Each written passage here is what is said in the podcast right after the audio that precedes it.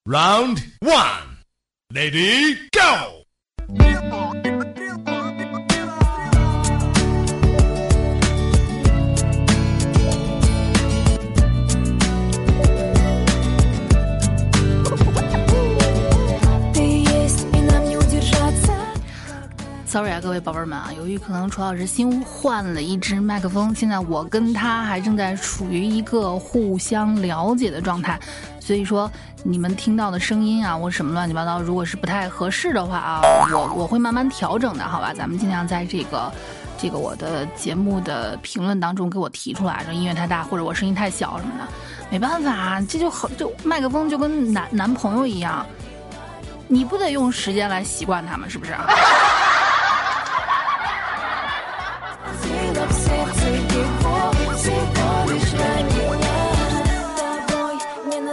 不得不说啊，前两天的这个节目里面，深深的扎了楚老师的心了。那是什么暴露年纪啊，又什么的？我不是在节目里面跟你们说了我的年纪了吗？然后结果我昨天看到一个评论，完了，我也八七年的，不是？我特想问问这这位兄弟啊，你八七年的怎么就完了？是是是是是是你已经没了吗？现在给我留言的是《聊斋》吗？请问哈？你这个话让我很受伤哈，我也就三十来岁，我怎么就完了？我我怎么觉得我还很年轻呢？是不是？老实来说哈，我从十八岁之后的生日就没有怎么过过。我十九岁那年生日没过，所以 OK，我每年他娘的都是十九岁。哎，特别讨厌有人说我老了。有句话说得好，叫“最是人间留不住，朱颜辞镜花辞树”。女人最怕的是什么？女人最怕的是老。所以现在呢，我就只能跟别人说一个什么啊，类似于，跟别跟姐嘚瑟啊，姐是天鹅的时候你还是个蛋呢，怎么着？我出来混的时候你尼玛还是液体呢，是吧？就用这样的方式进行一个自我的。就是自自我安慰吧啊，其实呢，谁不知道年轻好呀？就我们一起做项目的小同学们啊，人家熬个通宵，第二天咋地不咋地是吧？身体倍儿棒，吃嘛嘛香。呃，年轻可以有很多种可能啊。那我们老了剩下什么呢？我们老了就只剩下回忆了。对，虽然说我们可能。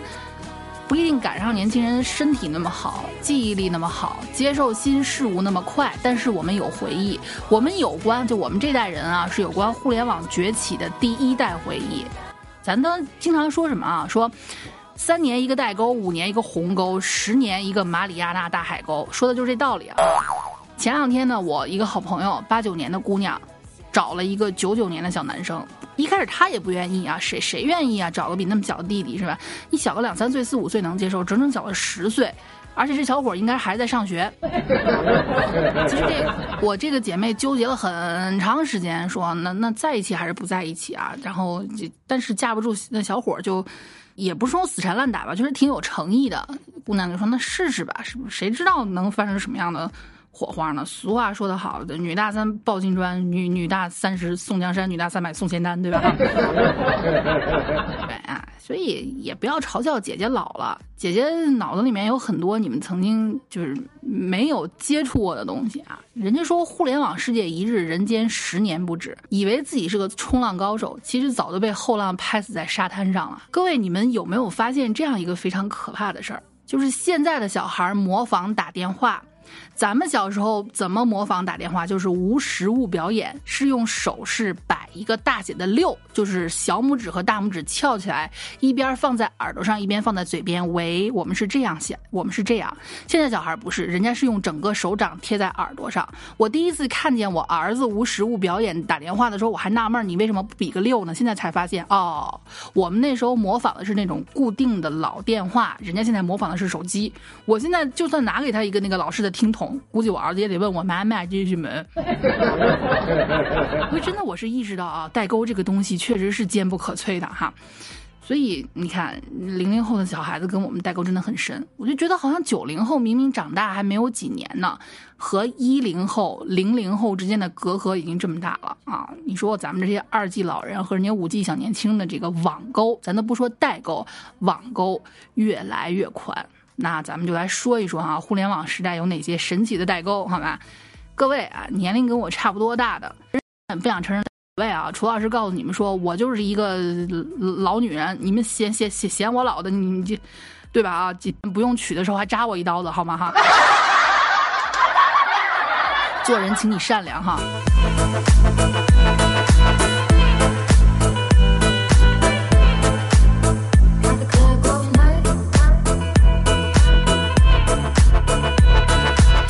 前几天在微博还是知乎，我忘了，反正在哪个平台上啊，我看到了这样的一个问题啊，也有可能是贴吧，我实在想不起来了。看到有一个人问了这样一个问题。现在很多手机就说天天喊着要取消充电口啊什么的，都改成这个叫什么？改成这个无线充电了啊。这样的一个问题，有个年轻人说，天天喊着取消充电口。为什么就是不能发明一下可拆卸电？用的时候直接插一块电池进去，没电了换另一块电池，然后同时充，这样手机也耐用，对电池的危害也小，就像换卡一样换电池，难道不可以吗？后来啊，底下还有一群小孩附和，哇，你真是一个伟大的想法，我觉得你即将颠覆人类以及手机的历史。这是很多年轻人零零后、一零后的想法，觉得哎，这想法很骚哈，很不错。但是好家伙，我就觉得我才几天没有去贴吧呀，我怎么就成互联网老人了？是可拆卸电池落伍了，还是我落网了？小年轻的朋友们，你们听没听过有这么一个神奇的玩意儿叫万能充？对你没听错，万能充，哎，就是。把就像你说的，可拆卸电池一块拆下来，但这个时候呢，如果你身边刚好没有能充电的这个充电座或者什么的，你们去搜一下啊，万能充，这也是一个被时代淘汰了的玩意儿。把两个怎么说呢，就正负极哈连接起来，啪一插，到后来发展出来了带音乐的、带跑马灯的这个什么万能充哈。其优点在于什么呢？不光眼花缭乱，晃得你大半夜睡不着觉。要死的是，如果半夜两点、三点充满了，它还会放出巨大的音乐来。当初是你要分开，分开就分开，然后一下把你从梦中惊醒，大喊一声“我操”。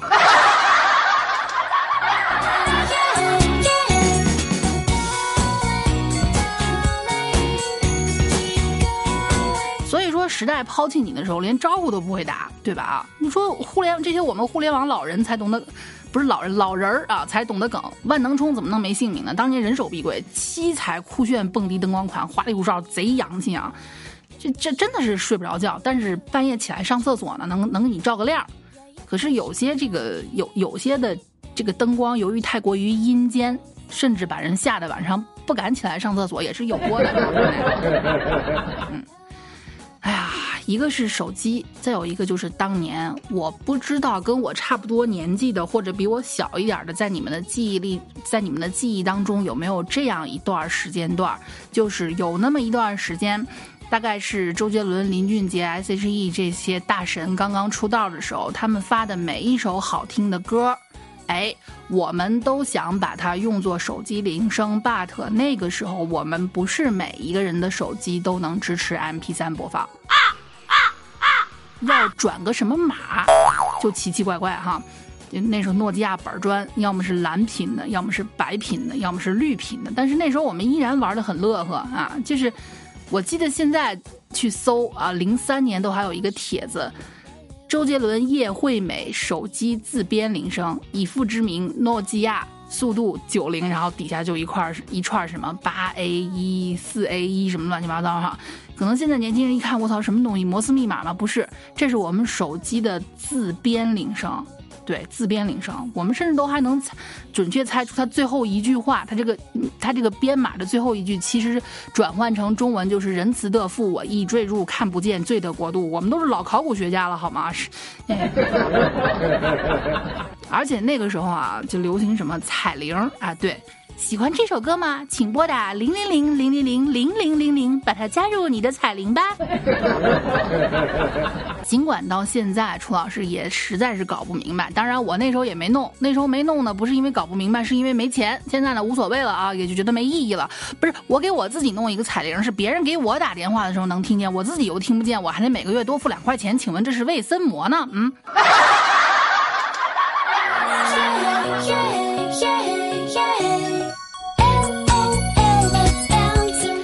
只要那时候啊，看电视或者听广播的时候，噔，就就给你弹出这么一个广告。喜欢这首歌吗？先唱两句啊。红黄绿蓝五彩的 Aurora，爱就喜欢这首歌吗？等，编辑短信歌曲名发送至零零零零零零零零零零，即可将这首歌设置成你的彩铃哦。我不知道你们这些年轻人。知不知道我们曾经经历过一个尴尬的时代？尴尬的时，在那个尴尬的时代，有一个尴尬的产物叫小灵通。啊啊啊啊对，小灵通。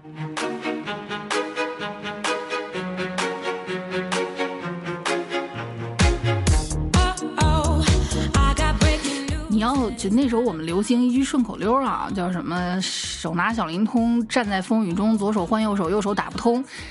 如果你非要问小灵通是什么和手机有什么区别，我只能跟你们说，要说有区别，差别也不大。说是一个移动的座机也可以，使用范围仅限于本城市，就是出了城就不行了啊！不像现在手机都有漫游或者全国漫游，现在也开始取消漫游费了，是吧？那时候完全没有，那时候不光打电话要钱，接电话也要钱，所以我们那时候流行什么？有人找我，先把我手机震一下，然后我挂掉，然后我给他回短信：“嗨，在吗？” 那时候接电话两毛钱一分钟，发短信是一毛钱一条。后来开始慢慢出现了什么包月多少条是什么玩意儿，随便发或者畅打什么的，那都是后面的事儿了啊。小灵通这个玩意儿，反正当年还是挺流行的。虽然说呢，小灵通并没有手机这么牛批，仅限于接电话。后来发生了接打电话，后来有一些比较。比较高级的这个进阶版小灵通二点零也是可以发短信的啊，那存了我们多少的青春啊！我现在拿起我小灵通，里面都还是我跟我初恋男男朋友，我们俩你来我往那些短信呀，都不好意思删，羞涩。毕竟也是一代人的回忆，对吧？上高中的时候。虽然说小灵通没有手机牛批，但是人家最起码可以移动，对不对？想想大家都还在用那个电话卡打电话的那个年代啊，你出门拿小灵通打电话，喂，哎啊，你就那时候手里有个小灵通，生怕别人不知道，一边走路一边打，打的全教室都知道你有个那个玩意儿。你你那时候就不像现在哈，咱们现在打开一个人的对话框，来来往往全是短信。现在基本上也不怎么用短信了。那时候你一条我一条，我一条让你一条，搞个不小心还容易发错了。对我就曾经用我妈的手机给我男朋友发消息的时候，最后一条忘记删了，哎，这你妈！我建议啊，我们老年人出来讨论一下，你小时候早恋是怎么被父母发现的？十有八九是因为用父母的手机偷着给对象发短信忘记删了。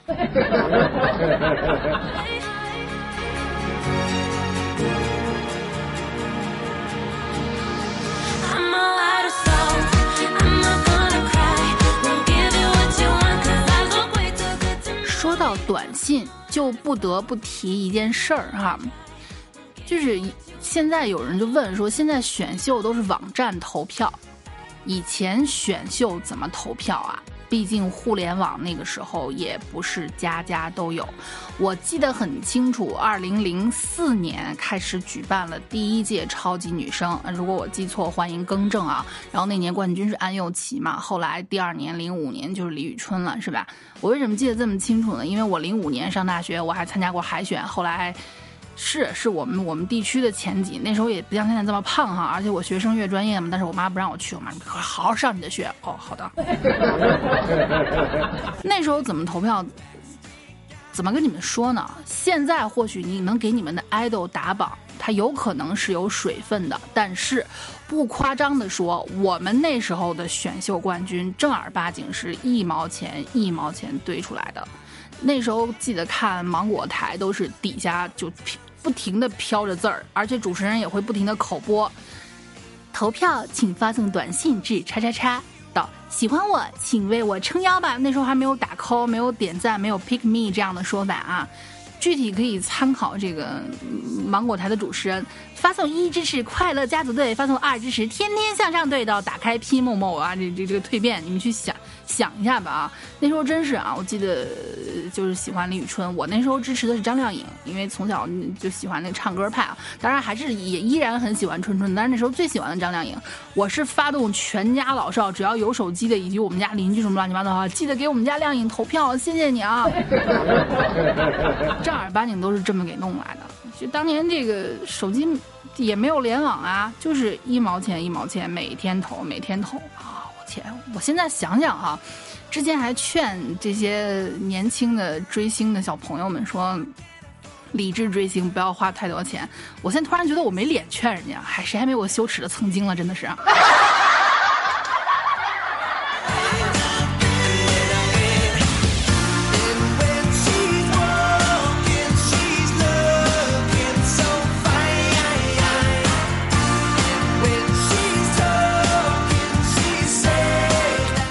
有点怀旧了，怀的有点夸张了哈，所以各位宝贝们，哎，这个如果说你们还想听我作为一个老年人接着叨叨叨叨叨这些有的没的事儿的话，咱们就在评论里面留言。不想听的话，还是老规矩，这期节目我就拿下了，好吗？谢谢你们愿意听我这个三十多岁的老人说这么多哈。如果有共鸣的话，欢迎在下方给楚老师评论。那我们下期再见，爱你们。